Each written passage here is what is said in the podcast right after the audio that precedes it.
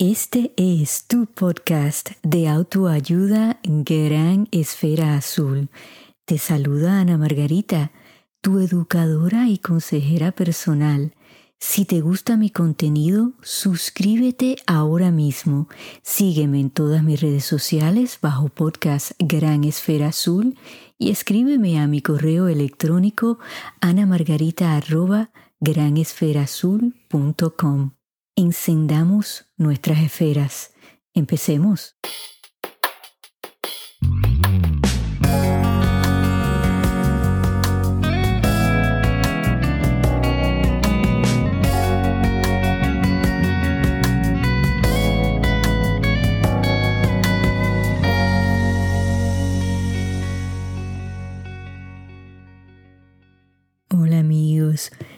Espero que hayan pasado una semana bien linda y muchas gracias por pasar este ratito conmigo. El episodio de hoy lo he titulado negativo y vamos a utilizar esa palabra para precisamente cambiar esa negatividad con la cual vivimos diariamente. Todos tendemos a decirnos cosas negativas a nosotros mismos. Y quiero que sepan que este mes de noviembre y el mes de diciembre vamos a trabajar en mejorar cómo nos hablamos, esa relación que tenemos con nosotros mismos, para así entonces empezar a trabajar nuestras relaciones con otras personas. Sé que ahora viene el Día de Acción de Gracias, viene Nochebuena, Navidad, la despedida de año y pues sí, son fechas usualmente de mucha alegría, estamos eh,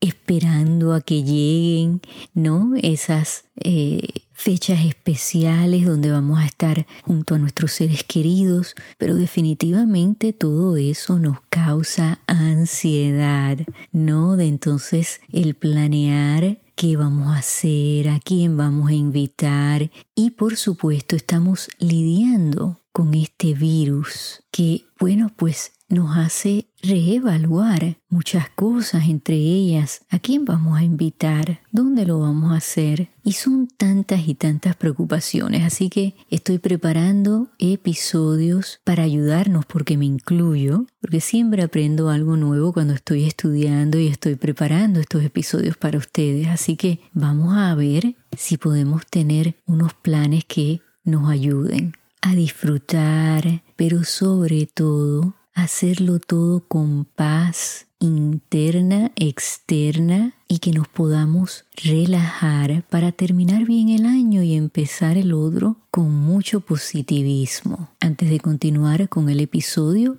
vamos a relajarnos, vamos a respirar profundamente Vamos a dejar que toda esa energía fluya, vamos a abrir nuestra mente, nuestro corazón para recibir lo que este episodio nos va a ofrecer. En mi país, Puerto Rico, decimos mucho negativo y cuando utilizamos esa palabra, bueno, pues estamos expresando un no. Y asimismo, de hoy en adelante, ustedes a esos pensamientos negativos le van a decir negativo. Cada vez que ese pensamiento venga y los arrope, porque sí podemos reprogramar a nuestro cerebro para mandarle la información correcta y ir cambiando ese estado de ánimo, la forma que nos hablamos, para así pues poder alcanzar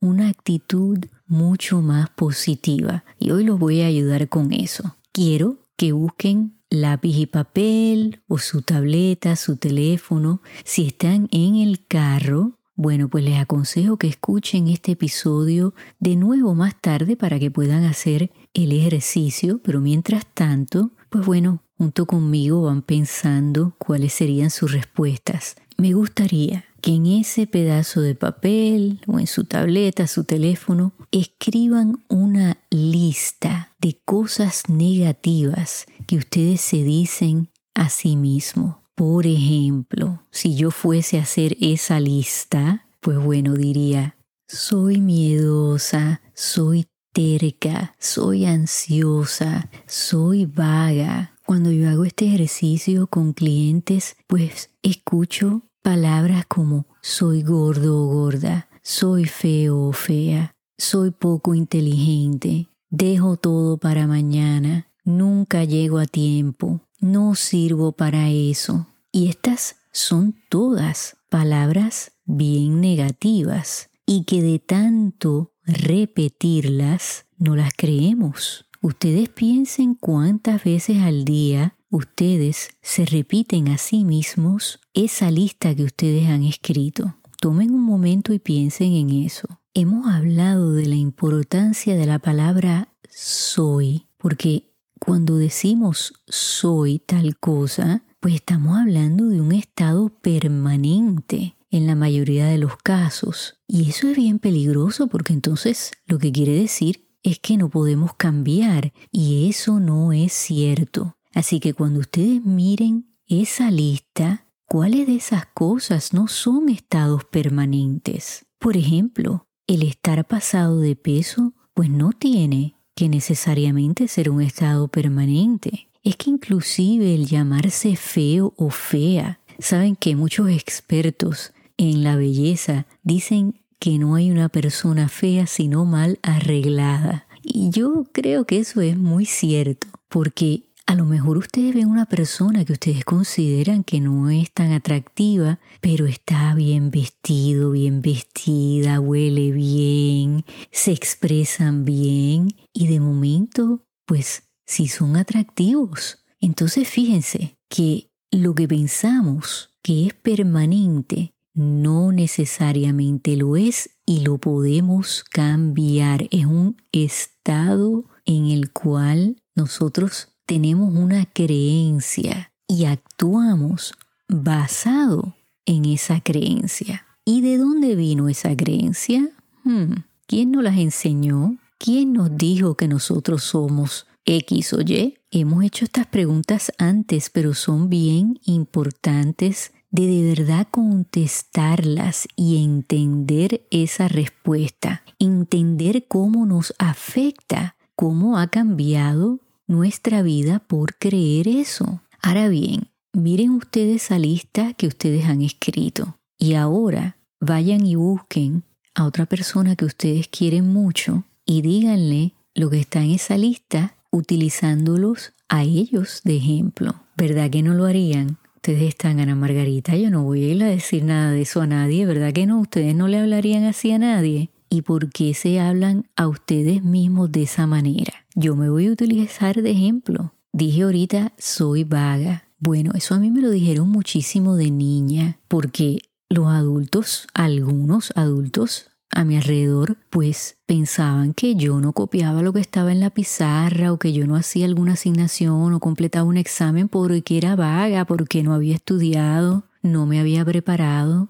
Sea, no consideraban que lo que yo tenía en la vista era la razón. No lo consideraban porque no lo entendían, ¿no? La ignorancia era lo que los informaba a ellos. Y eso yo me lo creí y hasta el día de hoy que hace rato que soy una adulta. Tengo que decirme a mí misma, tú no eres vaga, tienes derecho a sentarte un rato, a relajarte. Ustedes no saben cuántas veces mi esposo, mis hijos me dicen, pero ¿por qué tú estás haciendo eso ahora? Hazlo mañana o no lo hagas. O sea, ¿por qué tienes que trabajar tan duro? Eso es algo que yo lo tengo que tener presente y decir negativo. Me voy a sentar, me voy a relajar, muchas de las cosas que nosotros creemos de nosotros mismos, ¿verdad? Podemos identificar la raíz de dónde salió todo eso. Y a lo mejor, en la mayoría de los casos, no es culpa de nosotros, pero sí somos responsables de cambiarlo.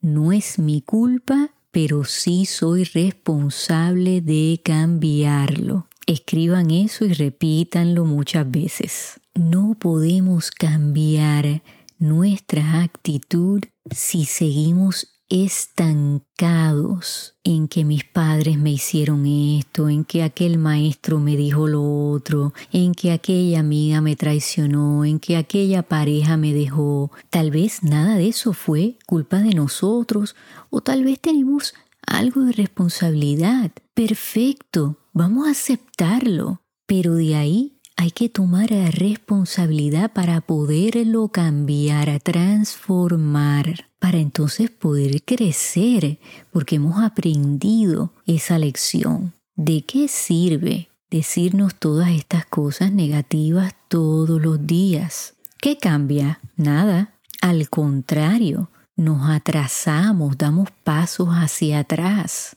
Ahora quiero que de esa lista que ustedes escribieron de cosas negativas que se dicen a ustedes mismos, escojan una que es la peor que ustedes se han dicho. Y vamos a pensar si ustedes le dirían eso a una persona que ustedes quieren. Yo creo que ustedes no harían eso, ¿no? Y en el caso de que ustedes le estén hablando a otras personas de esa manera, hay que enfocarse en eso, hay que prestarle atención, cómo nos hablamos a nosotros mismos, pero cómo le hablamos a las demás personas, porque entonces estamos atrayendo esa negatividad, estamos atrayendo a nuestras vidas el estar estancados. Así que ojo con eso, sean sinceros. Yo sé que estas cosas a veces duelen, el reconocerlas, pero si ustedes no son sinceros, entonces, bueno, yo les pido que entonces apaguen el podcast, porque si no van a tomar a pecho lo que están escuchando, bueno, pues entonces a lo mejor no hay un interés sincero de cambiar. Este podcast es de autoayuda, la palabra lo dice, para ayudarnos a nosotros mismos, a dar lo mejor de nosotros. Mi papel aquí es el motivarlos, el inspirarlos, el, el darles guía pero son ustedes los que tienen que hacer el trabajo. Yo confío en ustedes. Yo voy a ustedes. Así que quédense conmigo. Vamos a contestar estas tres preguntas que nos van a ayudar a poder reprogramar nuestro cerebro. ¿Están listos? Muy bien. La primera es identificar de dónde nosotros aprendimos lo que está en esa lista. Esa creencia es de nosotros o tal vez nos las enseñaron nuestros padres. Quien sea que nos crió, nos las enseñó la religión en la cual nos criamos. ¿De dónde vino esa religión? Bueno, usualmente viene de nuestros padres, de nuestra familia, pero en realidad nosotros creemos lo que nos enseñaron. Estas son todas preguntas válidas y complejas, porque a veces llega un momento en nuestra adultez que nos damos cuenta que tal vez lo que nos enseñaron de niños no es lo que creemos de adultos. Es que ni siquiera lo estamos practicando. Pero a lo mejor cuando hablamos con otras personas, pues pretendemos, ¿no? Fingimos que sí, yo sigo lo que me enseñaron mis padres. En algunos casos, pues está perfectamente bien hacer eso, seguir lo que nos enseñaron nuestros padres, pero también está perfectamente correcto el desarrollar nuestras propias creencias. Eso me lleva a la segunda pregunta. ¿Cuál es tu verdad? ¿En qué crees? ¿Qué te ha llevado a este momento en tu vida? Tus experiencias son tuyas. Tu historia es tuya. No dejes que nadie cuente tu historia. Esto lo he dicho muchas veces. Ese libro que tienes delante de ti con todas esas páginas en blanco son para ti. Tú eres el escritor de tu vida, ese contenido es tuyo. Si has aprendido algo en lo cual tú crees, pues perfecto, puedes escribir en esas páginas. Pero si es algo que fue parte de tu crianza, que en realidad tú no lo sientes, pues ha llegado el momento de decir negativo. Yo no creo en eso, no lo voy a hacer de esa manera, porque esta es mi verdad, esta es mi vida. Y esa me lleva a la tercera y última pregunta. ¿Qué has escogido creer? Tú escoges en lo que tú crees, no nadie más. ¿Sabes por qué? Porque entonces estás viviendo la vida de otra persona, con creencias de otra persona. ¿Qué escoges creer? Porque eso es una decisión. que tú tomas y tú estás en control. Lo que te hayan enseñado no es tu culpa, pero sí es tu responsabilidad lo que tú escojas ahora. Ya tus padres no deciden por ti. Ya esa maestra que a lo mejor te dijo tal cosa que te humilló, esa maestra ya no está en tu vida. Esos compañeros que tal vez se burlaron de ti, pues no son los que te pagan tus cuentas. ¿Quién eres tú en realidad? Dile negativo a las cosas que tú sabes que no son ciertas. Y sabes que el que uno se quiera no quiere decir que somos narcisistas, que estamos llenos de nosotros mismos. Sabes que yo una vez le escuché a un psicólogo decir, si yo no estoy lleno de mí, ¿de qué estoy lleno entonces? Y eso no quiere decir que actuemos arrogantemente. No, no, pero lo que quiere decir es que actuemos de una forma en la cual expresemos nuestra confianza, el estar seguros de nosotros mismos, el dar esos pasos firmes, porque sabemos en lo que creemos, hemos escogido qué vida vivir y eso nos va a ayudar a tener una actitud más positiva, a ser más felices, porque hemos construido algo que somos nosotros. Yo quiero ser yo, no quiero ser más nadie que no sea yo. Lo voy a dejar con esta estadística para que puedan reflexionar en un sinnúmero de, estudios que han hecho distintos psicólogos. Han encontrado que nosotros los seres humanos pensamos negativamente de un 70 a un 80% de las veces. Piensen eso bien, de un 70 a un 80% tenemos pensamientos negativos. Nosotros podemos cambiar eso. Podemos escoger cómo nos vamos a tratar a nosotros mismos. En las palabras del señor Fred Rogers, tú eres especial, no hay nadie como tú y me gustas tal cual eres. Así que amigos, en donde quiera que ustedes se encuentren en esta gran esfera azul, enciendan esas esferas porque ustedes son únicos. Regalen y reciban luz. Hasta que nos volvamos a escuchar.